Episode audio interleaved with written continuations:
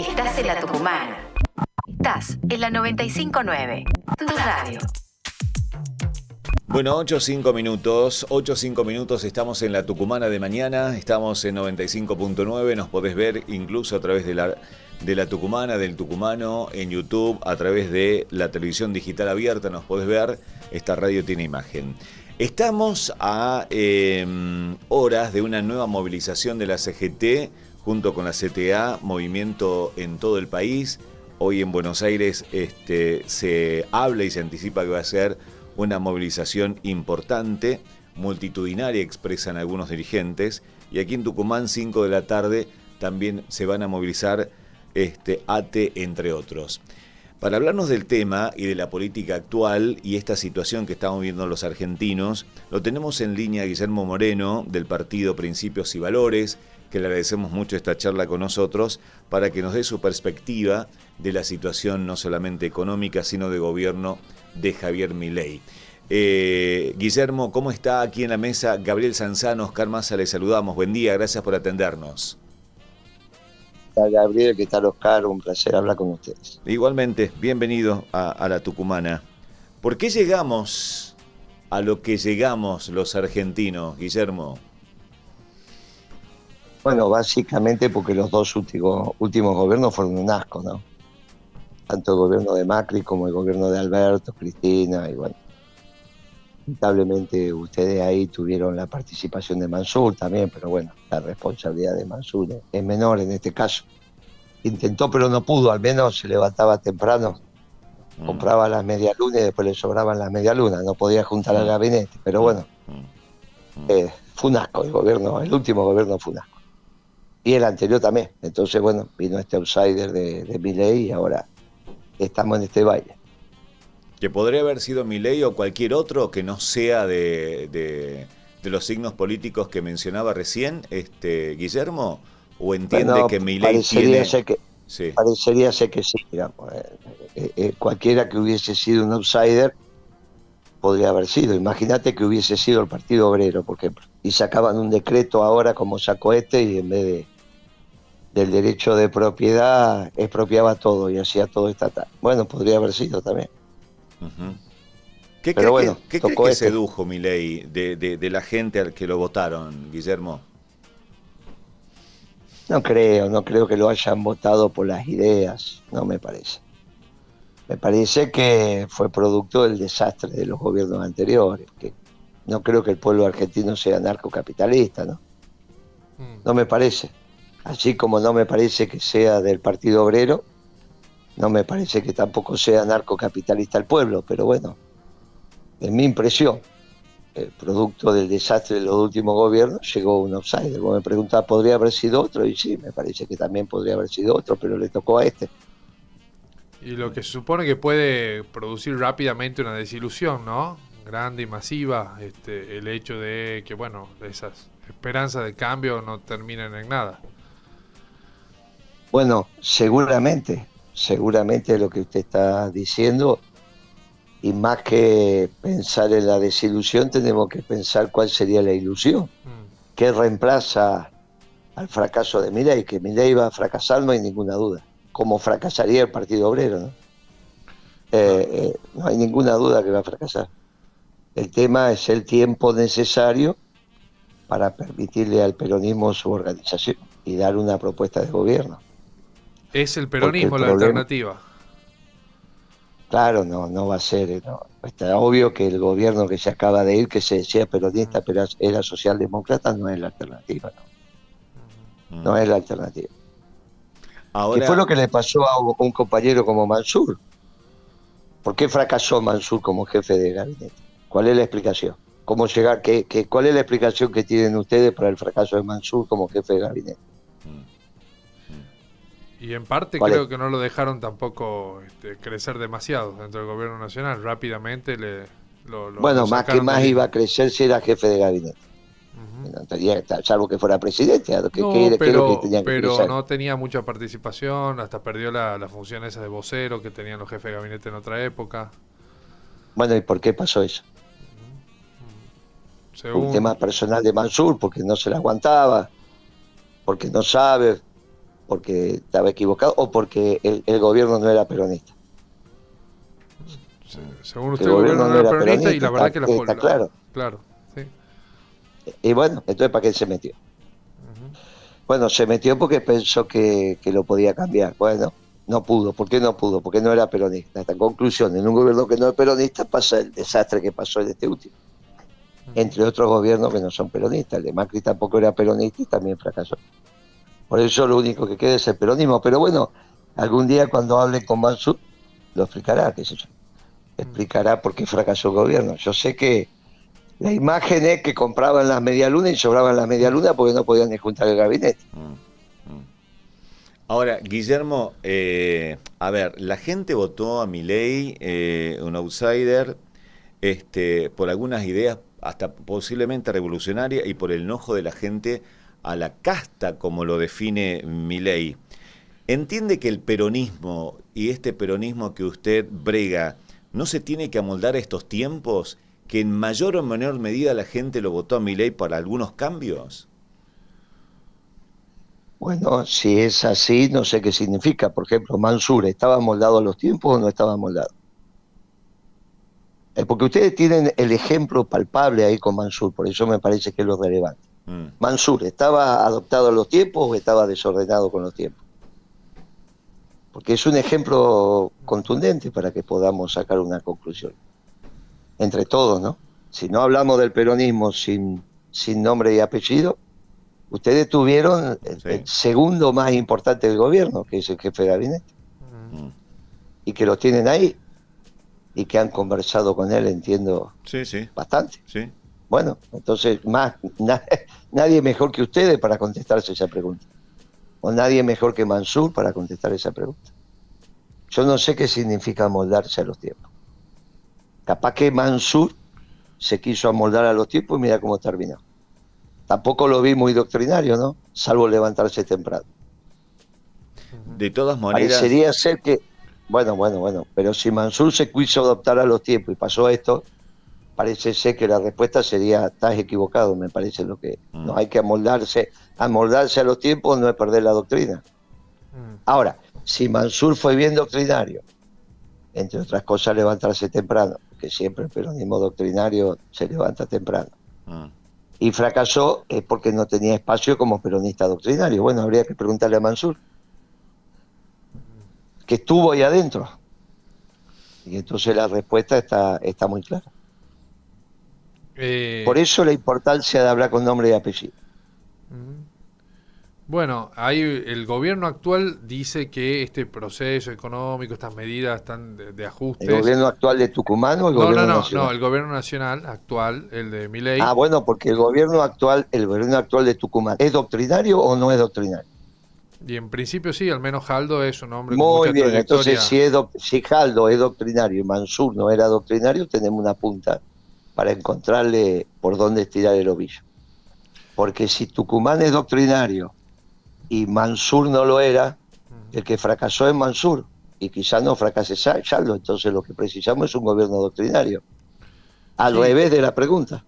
Bueno, ahí me da pie también para preguntarle otra cosa, porque las provincias suelen estar bastante limitadas en cuanto a su capacidad de, bueno, de, de- de- a sus capacidades económicas dependen bastante de los gobiernos nacionales. No, eso, eso sí, pero en el caso de Mansur manejaba el presupuesto. No, no, no digo que no, digo ahora, pensando ahora y futuro y de cara a lo bueno, que se viene en esta si Argentina. ahora, pero escúcheme, si ahora Tucumán pasó de un gobierno que no era doctrinario, como el de Mansur, a un gobierno que es doctrinario como el de Yaldo, tenemos que repetir esa experiencia a nivel nacional. Tenemos que pasar de un gobierno que no fue doctrinario como el de Alberto Fernández y Cristina, a un gobierno doctrinario bien peronista. En- Y entiendo vamos eso. encontrando la solución al problema.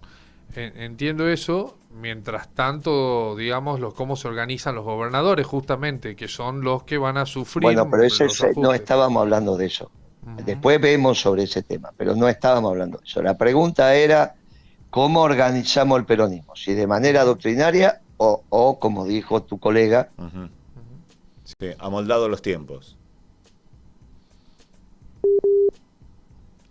Ah, se cayó la comunicación. Sí. Me parece que sí. Bueno, estamos hablando con Guillermo Moreno, este siempre, este, bueno, con su autoridad. Sí, no había que actualizar.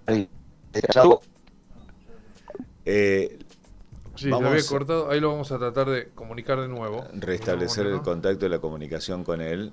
Este, bueno, hoy se lo veía Guillermo Moreno muy activo, ¿no? Se lo ha visto muy activo en estos días, este, con distintas eh, encuentros. A ver si es posible. Eh, Guillermo, ¿nos escucha ahora? Bueno, vamos a ver si podemos mejorar esa comunicación.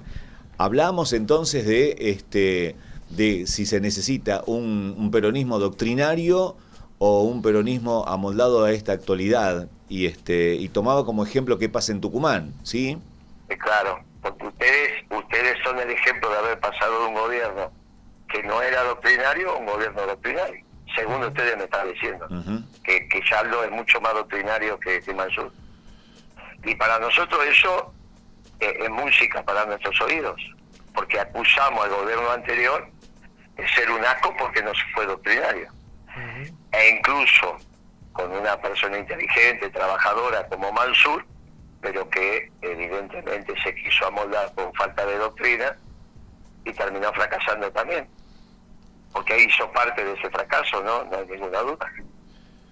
Bueno, la doctrina ordena, eh, según usted, Guillermo. Y... No, no, nos pusimos de acuerdo entre los tres. No, por supuesto, pero al margen de esto, eso es lo que usted siempre brega y nosotros podemos estar más o menos de acuerdo, pero eh, no deja de ser este la bandera que usted eh, viene levantando desde hace rato y por eso preguntarle, teniendo en cuenta eso, que la, la, doctrina ordena y que, bueno, el peronismo organizado puede ser una alternativa de salida como otras veces ha sucedido, ¿A quiénes imagina como actores importantes en ese en esa en esas mesas?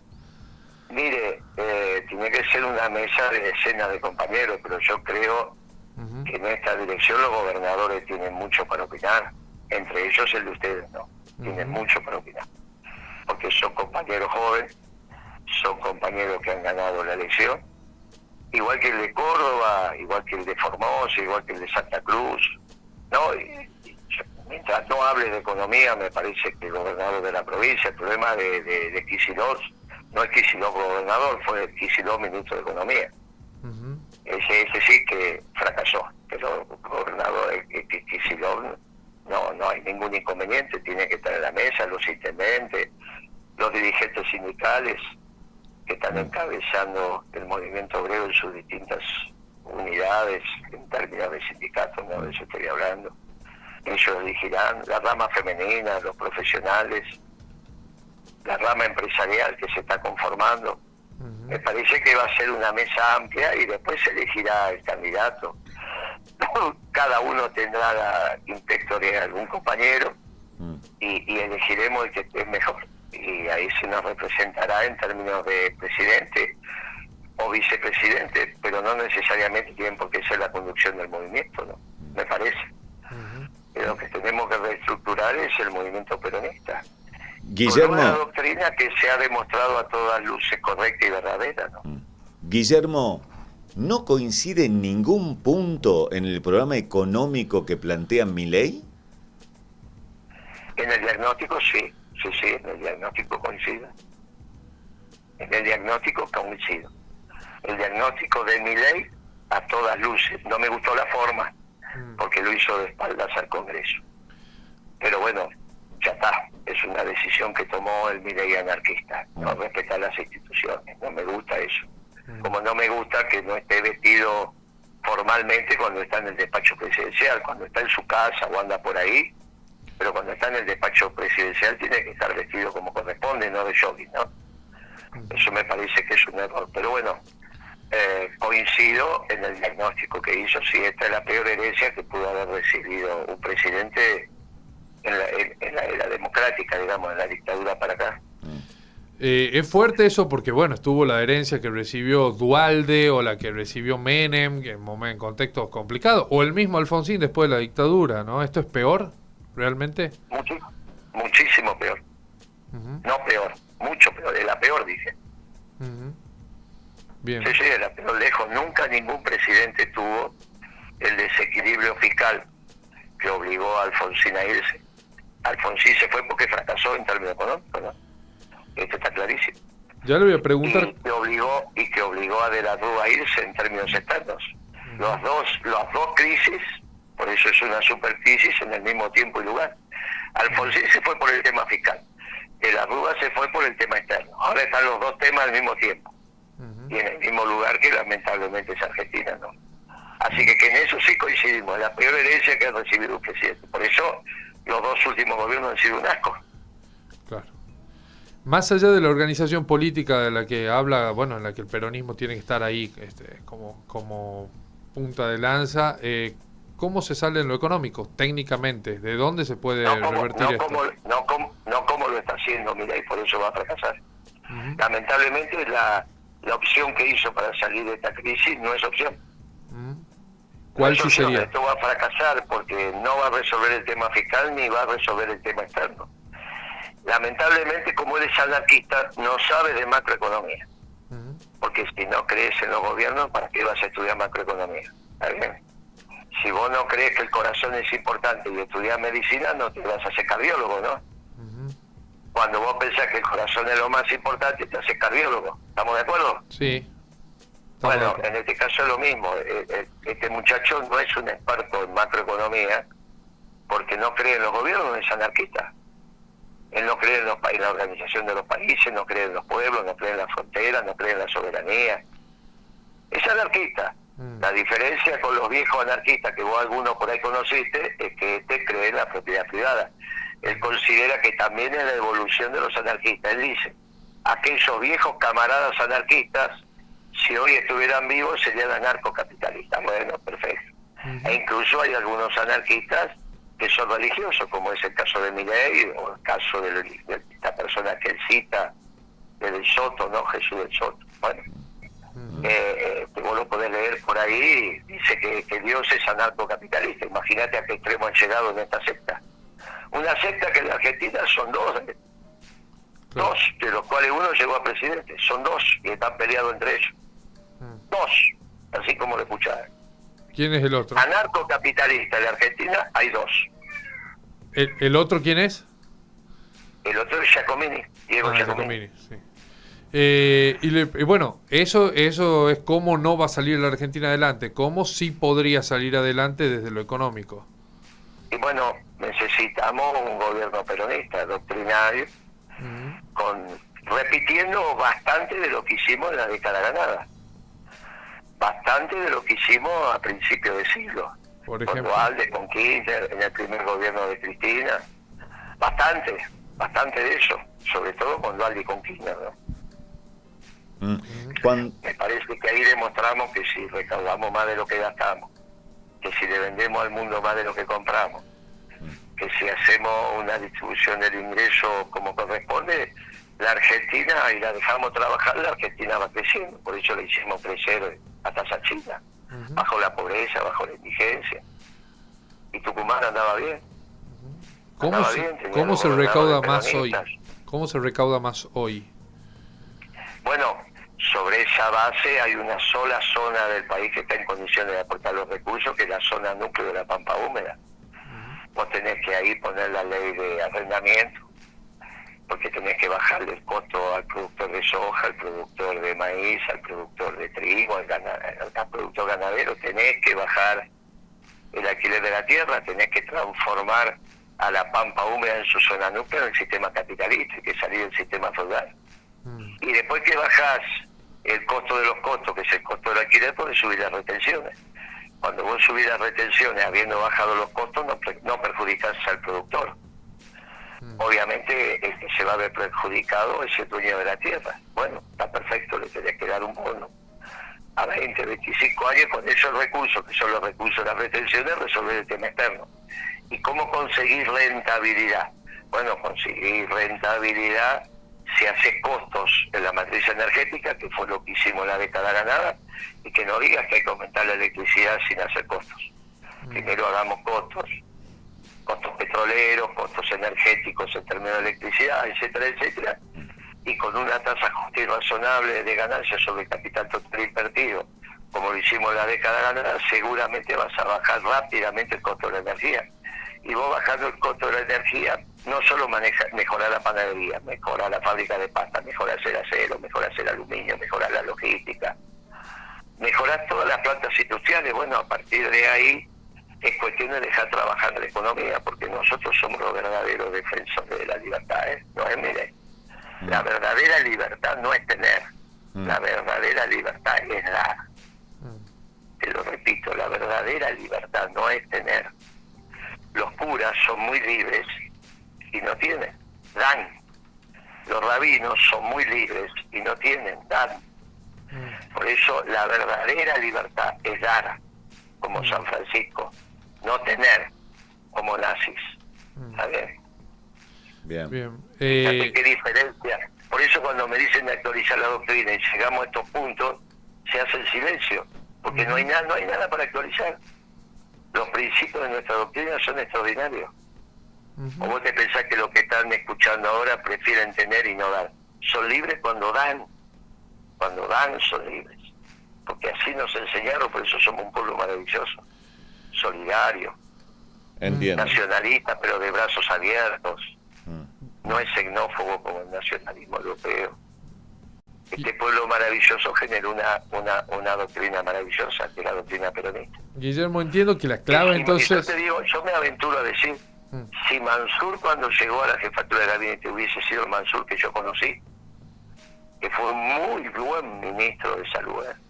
un muchacho que se daba, bueno, hubiese cambiado el gobierno. Pero en vez de eso se adaptó a las estupideces de Alberto Fernández.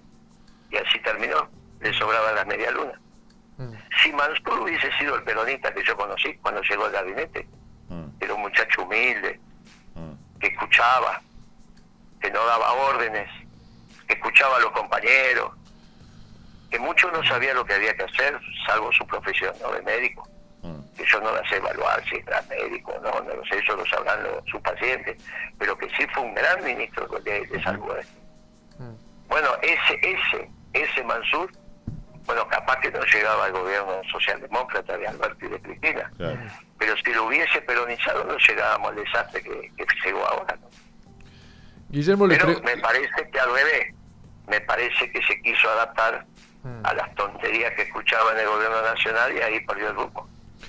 Guillermo, le pregunto porque me quedaba pensando en esto de, de, ¿Te das cuenta que estoy hablando con mucho cariño de Mansur? Sí, sí, por supuesto.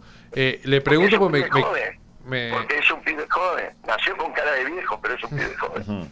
Sí, tiene una carrera ya este, bastante extensa a pesar de su, de, su juventud, ¿no?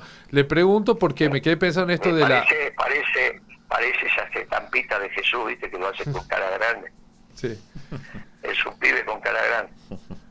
Le estaba preguntando por la, bueno, esto de los de los terratenientes, los dueños de la tierra y esta cuestión de... en la zona núcleo de la Pampa Sí, eh, ¿cómo se, eh, con ellos se negocia? No hay que no hay mucha posibilidad de negociar. ¿Cómo se llega a eso? Porque una cosa, una cosa es decirlo, otra cosa es pues poder llevarlo a cabo, ¿no? Bueno, vos me preguntaste cómo se soluciona eso. Sí, por eso le, le, pregunto cómo sería eso, porque me parece interesante y me parece también que no, es algo a lo que no se ha apuntado nunca en la Argentina de manera tan directa. Eh, preguntarle cómo se llevaría a cabo esa, esa negociación. No, no, no, no, siempre tuvo ley de arrendamiento en la Argentina, ¿eh? desde el grito de Alcorta para acá.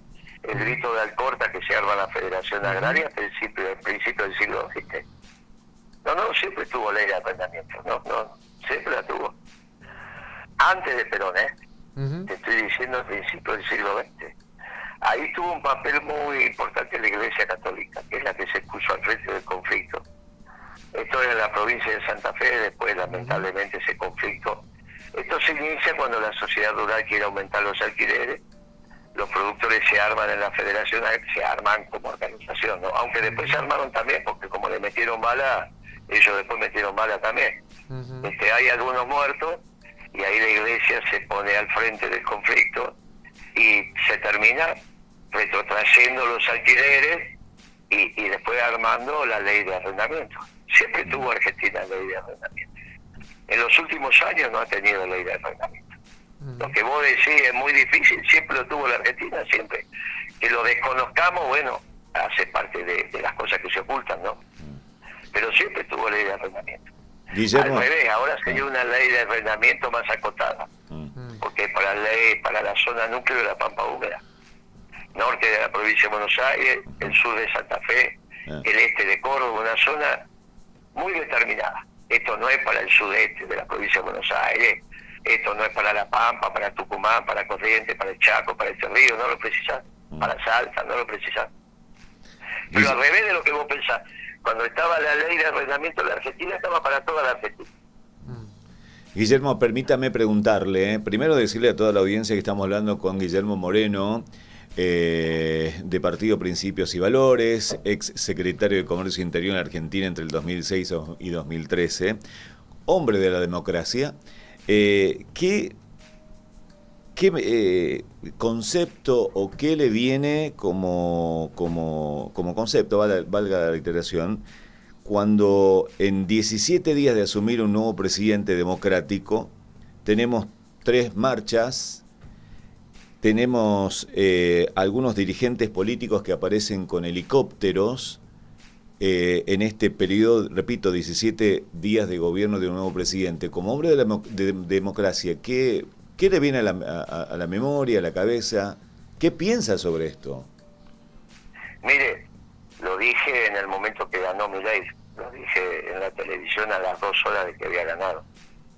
Milei eh, cumplió con la Constitución por lo tanto es un presidente legal. Que, destruye la forma, la destruye porque es anarquista, pero cumplió con la legalidad, o sea que cumplió con la constitución, es un presidente legal.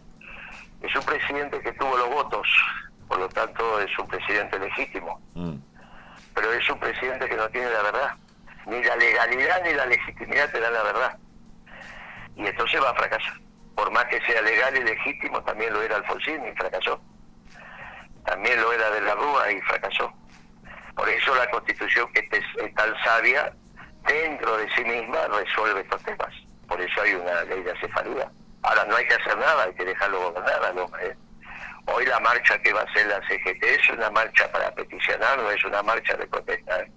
Es una marcha para peticionar a la Corte Suprema o al Poder Judicial algo que está en su derecho, porque este decreto que firmó Milei es un decreto que puso patas para arriba el aparato productivo argentino, no solo lastima, no solo lastima el trabajo, lastima a industrias centenarias de la Argentina como la industria del azúcar, ¿no? Mm. Imagínate que te anuló la ley del azúcar en la Argentina, ¿qué significa eso? Mm. Que vamos a importar azúcar de Brasil. ¿Qué va a quedar del azúcar en Tucumán? ¿Vos te imaginás que Tucumán deje de producir azúcar? ¿Qué le vas a decir a los productores de azúcar? que se queden en la casa tranquilitos, que se dediquen a hacer reniceros mm. o a plantar limones. Mi ley tiene derecho a hacer esto, ¿eh? Pero la constitución permite que los trabajadores, en este caso, pero también el capital, ¿eh? ojo que es la primera vez que lastiman al capital de esta manera. Mi ley puso, conmocionó el aparato productivo, pero no solo en el trabajo, sino en el capital. Ahí vos tenés un hotelero famoso que también es un fuerte azucarero. ¿Cómo se llama, Che? ayúdame con la... Roque Ferro. ¿Cómo? Roque Ferro, ¿será? Ahí está. Ese Roque, que todavía debe estar firme porque no era muy grande, o sea que todavía debe estar sí. Sí, sí, sí, sí, Bueno, y preguntarle a él Presidente de la azucarera que la, que la ven para abajo a ver cómo sigue la película. Sí, y hay... vez que hace 3, 4 días que no duerme Sí, y probablemente... no te vas a pensar, vos no te vas a pensar que va a vivir en los hoteles, ¿no? Eh, porque ahí no llega el turismo internacional, no es que vas a Europa y dices, ay, sí, yo quiero ir a conocer Tucumán. Te dice, quiero ir a conocer la catarata, quiero ir a conocer la Patagonia, quiero conocer Buenos Aires, pero y de paso van a Tucumán, pero no vas a pensar que, que va a vivir de, los hoteles, ¿no? Vive de la industria azucarera. ¿Y qué pasa si destruye la industria azucarera este muchacho? ¿Qué van a hacer los tucumanos? Y ya pasó algo así alguna vez cuando cerraron a casi la mitad de los ingenios. ¿Y qué pasó con Onganía? ¿Y qué pasó con Onganía que era una dictadura una cuando quiso destruirla? Fue una tragedia. ¿Eh? En Tucumán fue una tragedia. La, ah, ¿y que vos vas a permitir la tragedia? Y no, me imagino que no, que, lo, que ah, vamos a, a, tratar que no. con la legalidad y la legitimidad, con la pregunta que me hizo tu socio? No, que por eso, eh, de eso se trata justamente de, de, de, de, preguntarle a usted también qué, qué, panorama ve para eso, porque es muy difícil sostener... Va a eh, fracasar, amigo, va a fracasar va a fracasar porque piensa mal y el que piensa mal actúa peor. Ahora, eso no significa que no sea legal y legítimo y hay que dejarlo en paz y en orden, que se deprima, sencillo. No hay que hacer nada, se tiene que deprimir en paz. Sí. Por eso Perón enseñó dentro de la ley todo, fuera de la ley nada. Ahora, ustedes en Tucumán, por ser una provincia tan extraordinaria, fundante de la Argentina, para saber qué hay que hacer con el peronismo hay que preguntarle a Mansur. Porque si él no fue lo suficientemente peronista cuando fue jefe de gabinete, por eso le sobraban las medialunas, o le sobraban las medialunas porque era muy peronista. Bueno, él tiene la respuesta a la de Si ahora tenemos un gobernador que es bien peronista, es una solución. Bien, y después le preguntamos a los muchachos de lo, de lo, del azúcar, ¿qué hacemos con la ley azucarera que te quiere destruir? Y que Brasil nos inunde de azúcar y cerramos todo, porque te imaginas que Brasil tiene costos de producción mucho más baratos, ¿no? Sí, incluso subsidiado. tenemos una ley azucarera que protege a los ingenios y a los productores de azúcar. Entre otras cosas, la ley azucarera hace eso. Sí, y además también protege a los pequeños ingenios de los grandes, ¿no? Porque los ingenios de como Ledesmo, Tabacal, este, coparían el mercado si no hubiese un, ahí una... Bueno, bueno, bueno. Bueno, suponete, suponete que eso sea el uno de los destinos posibles. O que directamente no quiera industria azucarera en la Argentina. ¿Qué puede pasar? Eh? Sí, sí, sí. sí. Ah, bueno. O al monopolio o a, la, o, a la, o a las importaciones del azúcar brasilera, sí. Las dos cosas se resuelven con el peronismo. Porque el peronismo obviamente mira a la sociedad de abajo por arriba y el, y el peronismo quiere azúcar argentina. Guillermo, eh, para ir cerrando, el kirchnerismo algunos dicen que ya está, ya está muerto, que el kirchnerismo prácticamente tiende a desaparecer. ¿Cuál es su opinión sobre eso? Y ustedes también lo tienen a Mansur, que iba a ser vicepresidente de esa fórmula. Hay que preguntarle a él a ver qué opina. Ah, bueno, pregunta usted. Pregunta usted. ¿no? O es senador nacional. Es, senador, sí. Pero digo, bueno, entonces lo tienen ahí. Él iba a ser la fórmula Aguado de Pedro Mansur, ¿te acordás? Sí. Bueno, hay que preguntarle a él a ver qué opina de eso. Es una palabra autorizada. ¿Qué dice Mansur de eso? Bueno, pero me interesa la, opinión suya, Guillermo. Bueno, yo digo que este gobierno fue un asco y ya lo dije muchas el gobierno que terminó, ¿no? Y dije muchas veces que yo no sé lo que es el kirchnerismo. A mí Kirchner me decía antes que estuviera Mansur, ¿eh? porque yo soy más grande que Mansur. A mí me decía Kirchner, nos dice kirchnerista cuando no quieren bajar el precio. Mm. Yo no sé lo que es el Kirchner. Justamente... Aparentemente Mansur sí, porque iba a estar en esa fórmula que después no salió. Pero yo no sé, yo lo dije esto hasta el cansancio. Y alguna vez lo dijo Cristina también. Mm.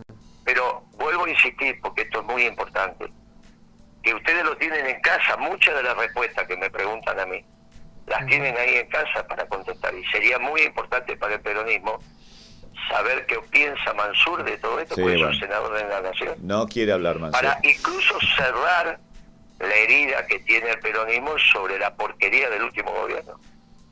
Mm. Y ustedes tienen una persona joven, con futuro, que podría, si, si, si, tiene ganas, obviamente, ¿no?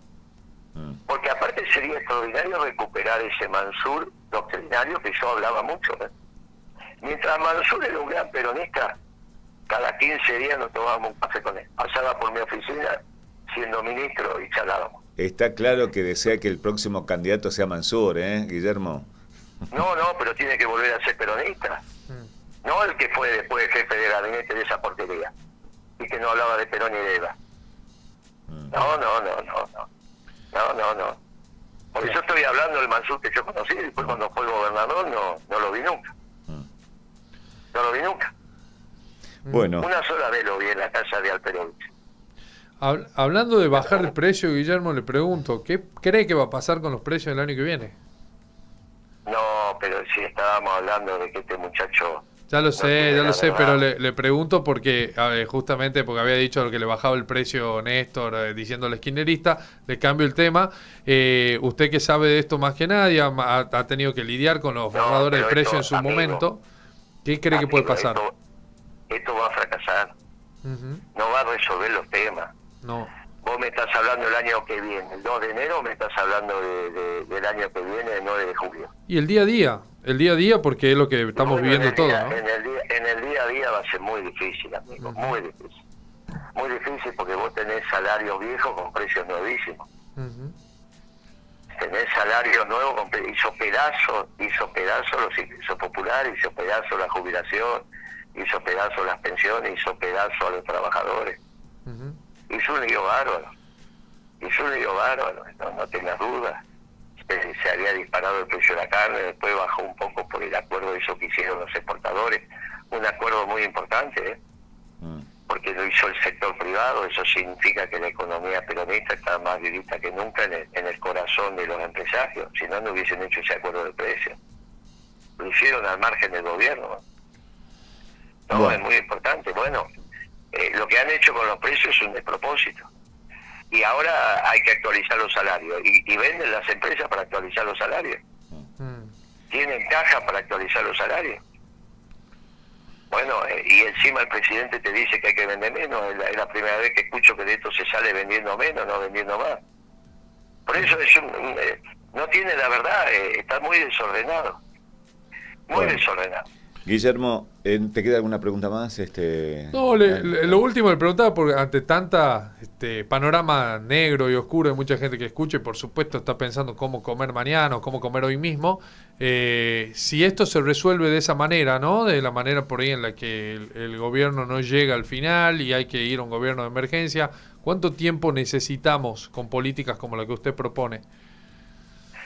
No, mire, para organizarnos nosotros necesitamos muchas semanas Después el presidente sabrá lo que tiene que hacer. Yo creo que esto tiene que ser dentro de la ley y el orden. ¿eh? No, no, esto es mucho peor que el 2001, pero tiene que ser dentro de la ley y el orden. Lamentablemente la situación económica es peor. Ya se lo expliqué, o al menos desde mi opinión al principio, ¿no? Porque en el 2001 no había el tema fiscal que hay ahora, había solamente el tema externo. Ahora no solo es el tema del sector externo, sino también el tema fiscal. Por eso le dije, el diagnóstico de mi ley fue correcto. Mm. Lo que dijo mi ley de que esta es la peor herencia que ha recibido un presidente, no hay ninguna duda. El problema es que la solución que da no es solución, al contrario, agrava los temas.